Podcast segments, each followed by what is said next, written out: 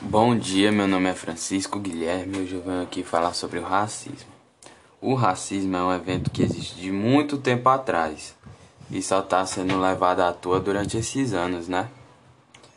Existem vários tipos de racismo, como, raci como o preconceito, a discriminação social e o ódio racial. Nessas formas de racismo, uma pessoa ou um grupo se juntam e começa a se manifestar contra essa pessoa, sendo como agressão ou ou agressão verbal, né, que a pessoa falar falar com ela numa forma que machuque ela.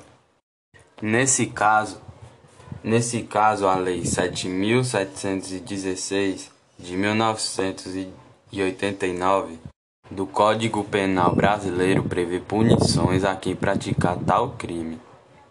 É isso, galera. Falou.